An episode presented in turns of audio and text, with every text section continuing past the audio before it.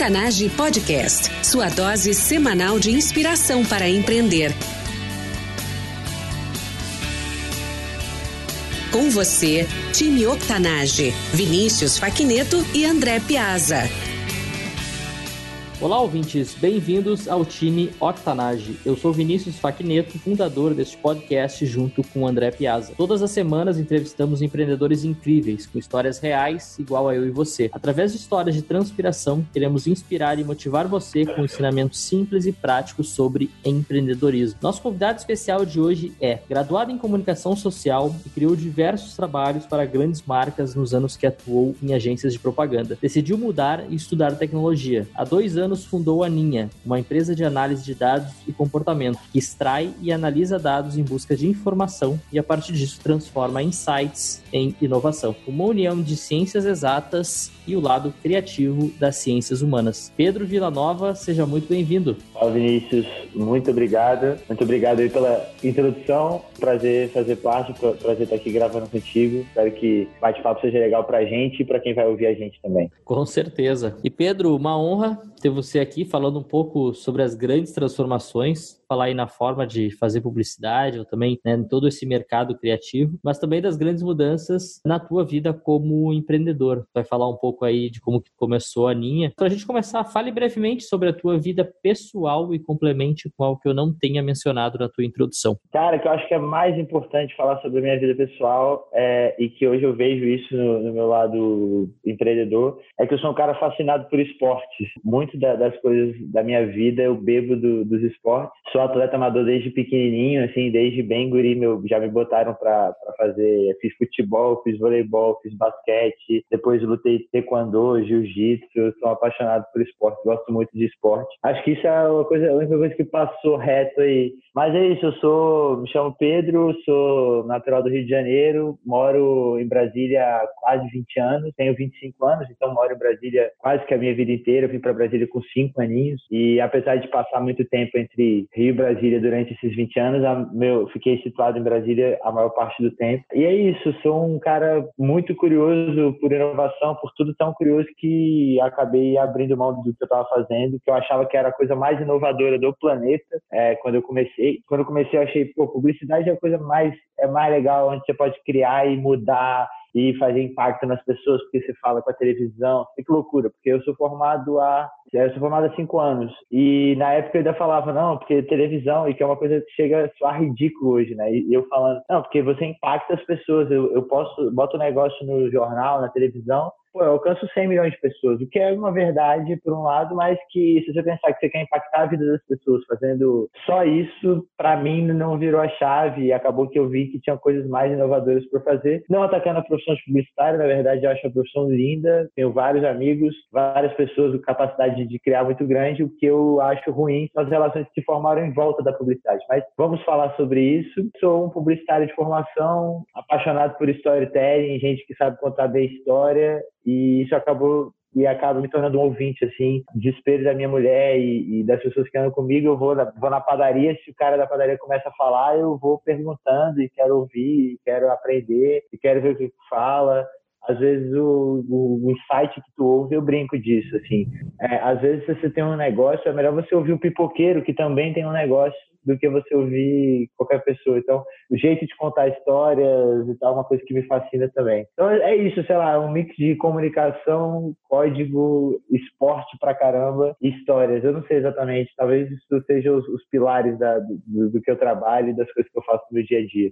Bom, são, são diversas, é, não só experiências aí que tu mencionou, é, mas muito do teu lado criativo mesmo, de contar histórias. Mas hoje, Pedro, para a gente falar para nossa audiência, qual é a tua maior competência? Né? Defina ela e diga para os nossos ouvintes como é que eles podem aplicar isso no seu dia a dia? Cara, que pergunta difícil essa. É, assim, eu vou duplicar essa resposta. vou dar primeiro, assim, como eu ganho dinheiro hoje? Analisando dados e transformando dados em insight. Negócio, inovação, um produto novo, né? O que eu faço hoje na minha empresa é analisar dados, seja dados do que o cliente já tem, seja dados que eu vou cavucar e vou achar, seja dados de redes sociais, e transformar aquele dado em inovação, não, não no relatório para ele, não no report, mas em inovação, alguma coisa que o cara saia e fale, é, beleza, você mudou de fato o setor da minha empresa, ler dado e transformar dado em inovação. E no meu trabalho social que eu faço na Operação Serenata Amor, é a mesma coisa, é pegar dados,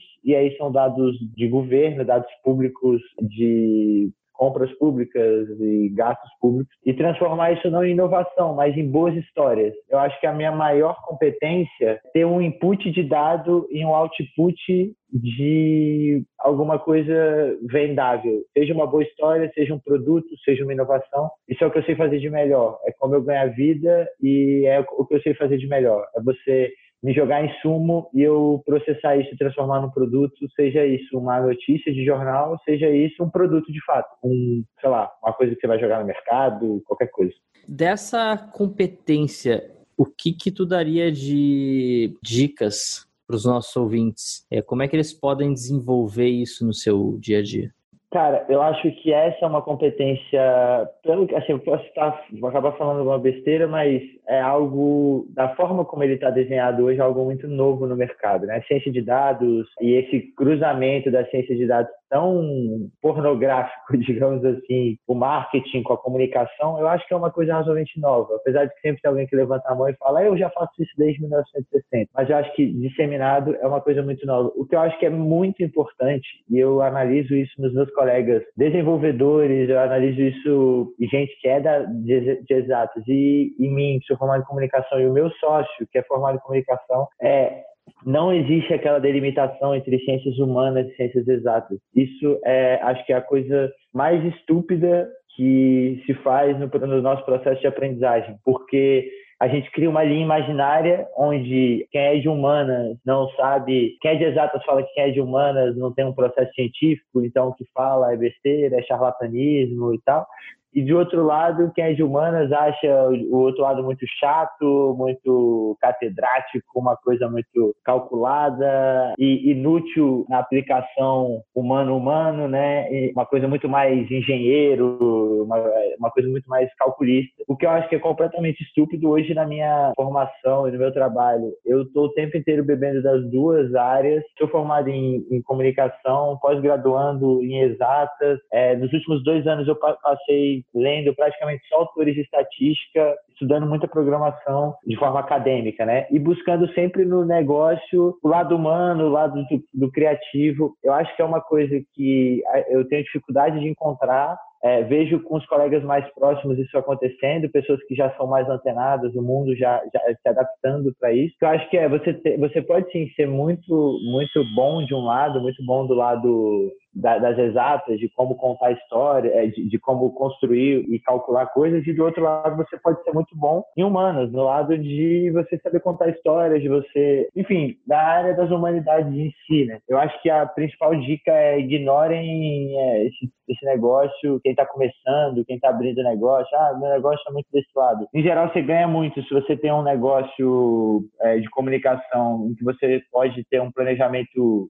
sim cartesiano. E de outro lado você ganha muito se você se você é das exatas e você sabe contar uma boa história você sabe associar as coisas você sabe produzir um conteúdo que a gente aprende que é mais humano. Eu vou falando isso para mim já sou absurdo. Assim, o cara por que que um, em que momento a gente definiu que um engenheiro não poderia escrever maravilhosamente bem e ter uma coluna no jornal para falar sobre cidades inteligentes e enfim por quê eu acho que esse é o principal coisa que eu, eu a gente vem trabalhando para tentar mudar e eu falo sempre para as pessoas, a gente não são várias competências que a gente pode ter, o grande esquema é a gente mesclar isso e se ajudar, fazer isso de uma forma inteligente assim, né? Humanas e exatas juntas. Se é que faz sentido falar em humanas e exatas. Interessantíssimo esse esse paralelo, porque faz total sentido. E falando agora, Pedro, sobre a Aninha, qual é o grande problema que vocês resolvem? meu sócio fala isso, a gente é uma, é, uma espécie de special ops, assim, de quando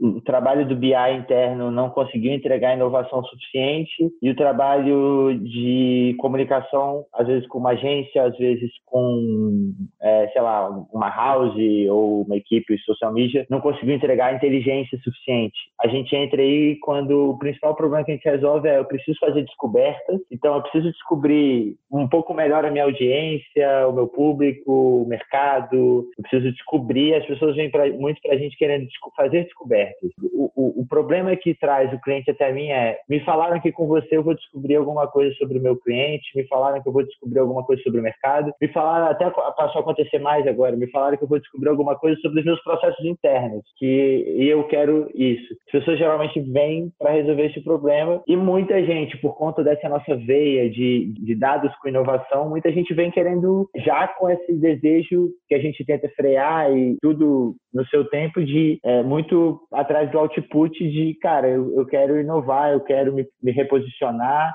muita gente vem para isso também. Muitas, algumas empresas não têm, a gente fala isso, algumas empresas já têm área de inovação e tal, mas muitas empresas não têm e vêm até a gente muito para tentar dar um passo diferente, reposicionar, ganhar uma fatia nova do mercado, enfim, qualquer coisa nova, mas fazer isso com a exatidão de uma análise de dados, assim, fazer isso de forma cravada ali, com bom, baseado em bons dados, baseado no estudo, baseado numa análise. Mas em geral as pessoas vêm atrás da gente para a gente até fala que são descobertas a partir de dados. As pessoas vêm querendo descobrir alguma coisa que na cabeça delas vai gerar um, já vai gerar um output de inovação e a gente acompanha elas até, até elas encontrarem esse output de inovação. Sensacional, sensacional. Pedro, sobre os altos e baixos na vida de quem empreende. Gostaria que você contasse para os nossos ouvintes agora qual foi o momento mais difícil como empreendedor e o que, que tu fez para superar esse momento. Cara, eu sou eu sou empreendedor há dois anos, né? Eu tenho a, a vai a Ninha tem dois anos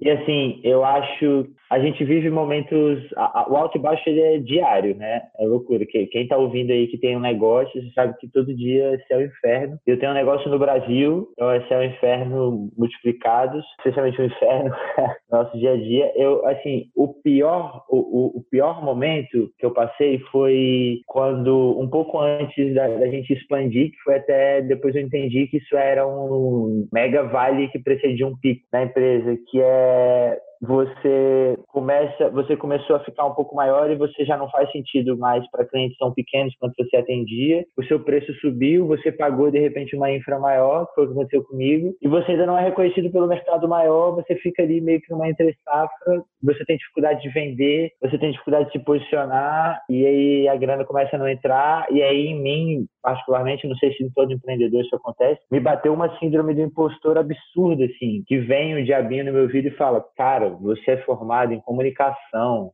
sai daí, pelo amor de Deus, o que você está fazendo? Você não sabe codar, cara. Tem muito, tem muito programador melhor do que você, você tem que estar tá escrevendo matéria, você tem que estar tá fazendo título publicitário, sai daqui, você não, você não tem que estar tá trabalhando com código, com tecnologia, não viaja. E esse negócio era um negócio que me pegava, volta e meia me pegava, me, me acabava me batendo. Acho que assim, cara, o, o que eu passei, o meu único remédio foi paciência. Não, não deixar, e aí, cara, bati em portas de empresas grandes sim, cara, isso aqui que eu tenho, eu tenho uma experiência aqui, a empresa está se expandindo, eu estou crescendo. Talvez hoje, se eu tivesse voltado atrás, eu teria feito isso de uma forma menos estanque, que eu sei que é possível. Então você mantém ali, você não precisa contratar uma infra maior, você vai com calma e tal. Eu dei um puta salto e acabei, foi bom, porque em 40 dias a minha empresa literalmente duplicou, a gente ganhou contratos com empresas maiores, foi ótimo, mas foi ruim porque foram 40 dias de desespero, de você não saber. E volta e meia eu pensava, eu abria, eu abria minha conta no banco, assim, o aplicativo, e via quanta grana eu tinha para sobreviver mais quanto tempo, até eu ter que me virar de alguma outra forma. E aí é isso, cara. Eu tenho, eu fiquei seis meses recebendo depois de e-mail da Uber, porque eu me cadastrei na Uber. Eu falei, cara, eu vou ter que alguma outra coisa. Eu não, eu não sei cozinhar, eu vou dirigir, assim, eu vou tentar me virar.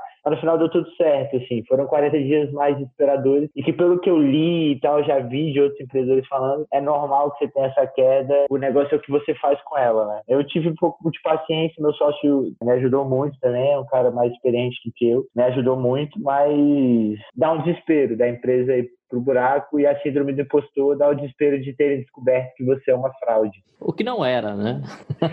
não, acho que não. Acho que não. Tem um cara que eu adoro da publicidade chama Reinaldo Gondim. É um redator maravilhoso e ele ele volta e meia fala e publica nas redes sociais dele que a, a, o trabalho dele é um trabalho constante de todo dia ele tentar provar para ele mesmo que ele não é uma fraude. Eu até agora tá indo bem. Vamos ver. Hoje hoje vai todo dia coisa falando isso não vai dar certo. Aí vai dando, a gente vai até fazendo uma graça, né? Vai se empolgando. Cenas para o próximo capítulo. E usando esse momento, o que, que tu daria de dica para quem está passando por esse momento? O que, que tu usou? Claro que paciência é algo importantíssimo. Nós somos uma geração de impacientes e eu tô dentro. Exatamente. Me incluo também. Qual é a dica nessa situação? Porque acho que muita gente já passou e vai passar de novo. Esse aqui é o, esse aqui é o ponto. Isso nunca passa. Cara, é, a primeira coisa é normalizar isso, entender que isso faz parte do negócio e que vai sair do outro lado. E assim, uma coisa que eu não fiz três semanas atrás, um mês atrás, a gente passou por mais um período desse, que é um período ali entre você conseguir novos contratos e, e mas a gente já passou de uma forma bem mais suave, porque a gente já tinha feito um planejamento. Então, acho que você, você tem um negócio aí, tá vendendo bem pra caramba. Pensa que em algum momento isso não, isso, isso pode dar uma quebrada, que você pode não vender mais tão bem. Então, acho que é um planejamento de não viver no talo, assim, o negócio, que hoje em dia eu já tenho e que eu não tinha quando a Aninha começou, que era, mano, vambora. Então, a gente já tem uma reserva, a gente já tem projetos nossos, que eu acho que é muito importante também. A Aninha hoje, ela atende clientes, né, diversos clientes, mas ela tem seus próprios projetos. Então, se isso parece uma bobagem, mas é um negócio extremamente relevante. Porque, sei lá, se nenhum cliente renovar e a gente e eu não conseguir nenhum cliente novo, a Ninha tem projetos que me faz ter sentido sair de casa e trabalhar, porque o projeto existe e nessa a gente vai se movimentando, vai apresentando o projeto e a coisa volta a andar naturalmente. Então, acho que são duas coisas. Um bom planejamento, você, você sabe onde você está pisando, saber que vai rolar, então separar uma grana, separar um tempo, não viver no talo. Um bom planejamento é bem importante e você ter projetos internos para você ocupar a equipe. E às vezes a equipe é você mesmo, não tem problema nenhum. Mas ocupar de, cara, a gente não está servindo mais ninguém, o que, que eu vou fazer? Vou fechar as portas, então eu tenho que fazer. De repente, você, aí você se mantém sempre movimentando, sempre fazendo e agitando na tecnologia, né? Agitando a comunidade, movimentando a comunidade. É o projeto do qual eu faço parte, Operação Serenata de Amor, é um projeto que agita muita gente que, no fundo, é um projeto social, que não tem fim lucrativo, e que você bota a gente para participar e você conhece gente. Eu fiz muito negócio, não usando Serenata, mas por gente que eu conheci de Serenata, trabalhei junto, e depois falei, ah, cara, olha, se eu faço isso aqui, ó, e o cara, ah, eu faço isso aqui, acabou que a gente estava numa relação ganha-ganha incrível, porque a gente tinha um projeto. Então, acho que também é legal ter movimentando coisas que você possa vender, que, sei lá, mas que trabalhar para você mesmo também, para nessas entre safras você não ficar no seu período totalmente desocupado, digamos assim. Bom, agora vamos para o nosso intervalo de jogo aqui antes de ir para o nosso segundo tempo, jogo rápido. Uma perguntinha, uma situação hipotética ou não, mas vamos supor que você perdeu tudo, ok? Menos todo o seu conhecimento. Para facilitar um pouco, tu tem um computador internet e mil reais. Tu faria exatamente nos próximos sete dias para te reerguer? Ah, cara, eu possivelmente voltaria a pequenas empresas, tentaria ver o meu fiz errado e tentaria voltar a contar histórias e, e, ajudar outros empreendedores e profissionais a, a, estruturar tecnicamente as suas decisões de uma maneira bem menor, mas eu acho que continuaria fazendo isso, claro, com uma infraestrutura minha,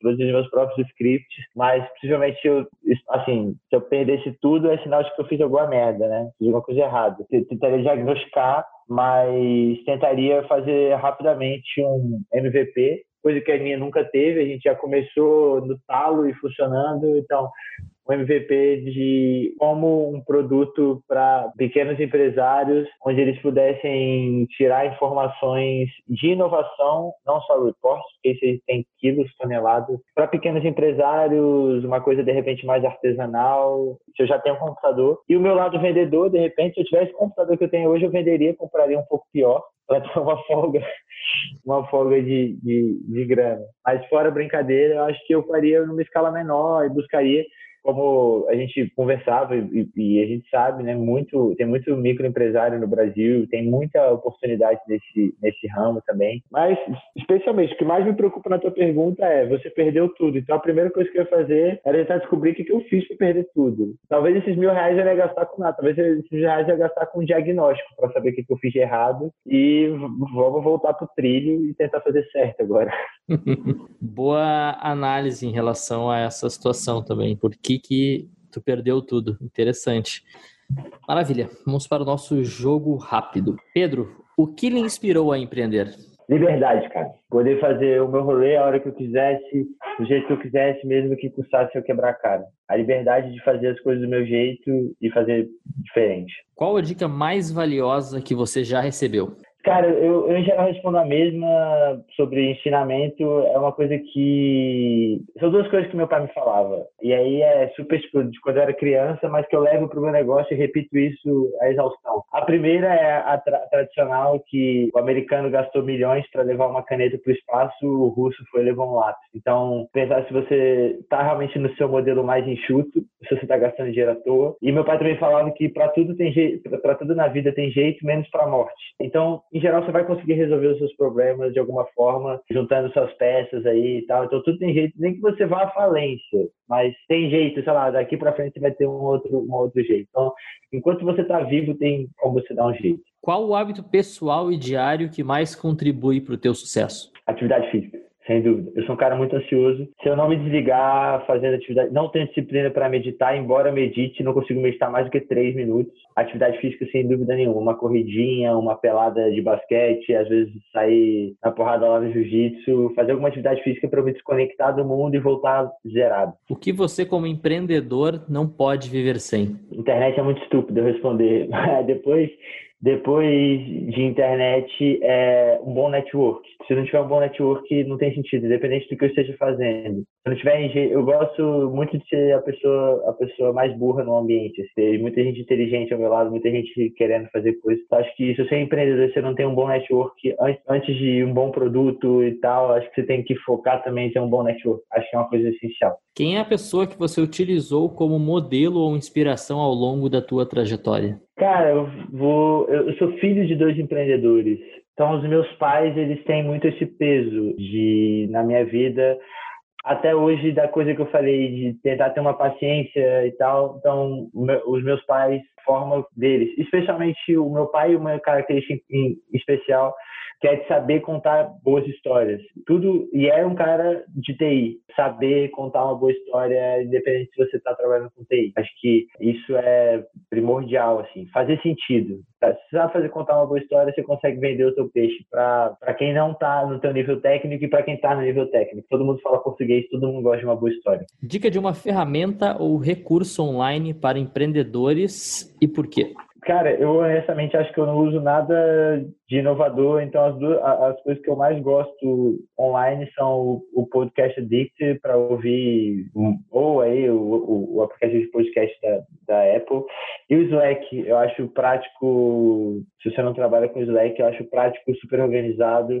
e uma forma de você manter um bom network se, se preparando bem e tal. Acho, acho uma boa forma de você sobreviver. E é tudo online. Excelente. Dica de um livro, filme, site, seriado nosso público empreendedor e por quê? Vou tentar dar não só de esporte. Livro, um. Tá, o mundo inteiro falando dos mesmos livros, Sapiens, Homo Deus e tal. Eu adoro um livro chamado Onze Anéis, do técnico Phil Jackson, da NBA. Não nego o meu lado super esportista, um cara que geriu estrelas como Michael Jordan, Scott Pippen, Shaquille O'Neal, Kobe Bryant. Então, eu acho muito legal a forma como ele soube gerir os talentos e botar o talento dele ali para ter um, um, resultado legal. É o que é o que eu mais gosto e é uma série que eu tenho assistido muito, que é, não é sobre empreendedorismo, mas é sobre empreendedorismo, é uma série do Netflix chamada é, The Chef's Table que é só sobre gastronomia. Eu estou totalmente distante de gastronomia, eu mal sei cozinhar, mas tem duas coisas que me chamam muita atenção nela. Primeiro, que ela conta a história de lugares, então, por exemplo, ela vai gravar com alguém da Toscana, ele conta a história da Toscana a partir da gastronomia e conta a história de alguém que tem um restaurante local ou uma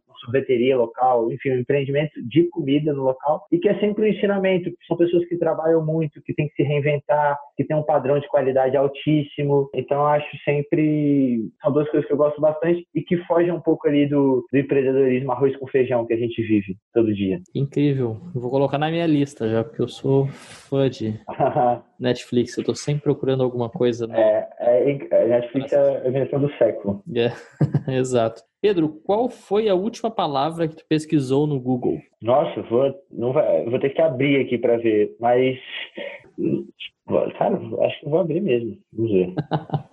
mas, cara, o que eu tava fazendo no sábado, olha aí, vai, ser bizarro, mas é verdade. Licitações, porque eu estou estudando licitações para destrinchar isso e transformar os dados de licitação em informação de qualidade aí para o pessoal que vai votar esse ano. Então, eu tenho estudado muito licitação. Então, possivelmente foi licitação, algo relacionado à licitação, compra pública, que é o que eu tenho feito. Quem foi a última pessoa que você falou? Cara, há pouco foi. É, pensando, a última pessoa que eu falei foi a veterinária da minha cadela, acho que não, não vale. Eu falei com o meu irmão, é um cara que eu falo sempre, é um sexto anista de medicina que tem uma vivência fantástica de hospitais públicos, é um cara que eu adoro trocar ideia sobre dia a dia dele também, pra, que é totalmente diferente do meu. Foi a última pessoa com quem eu falei. Um artista, o que, que tu tem escutado recentemente?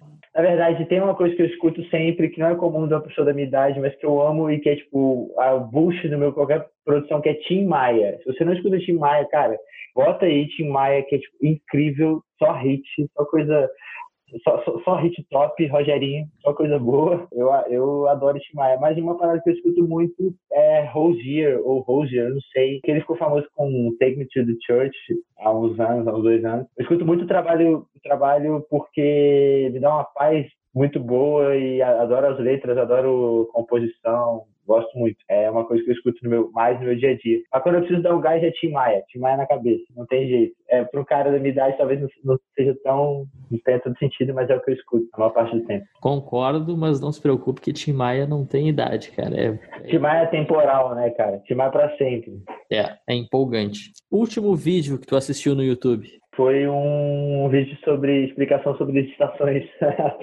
que eu assisti hoje de manhã.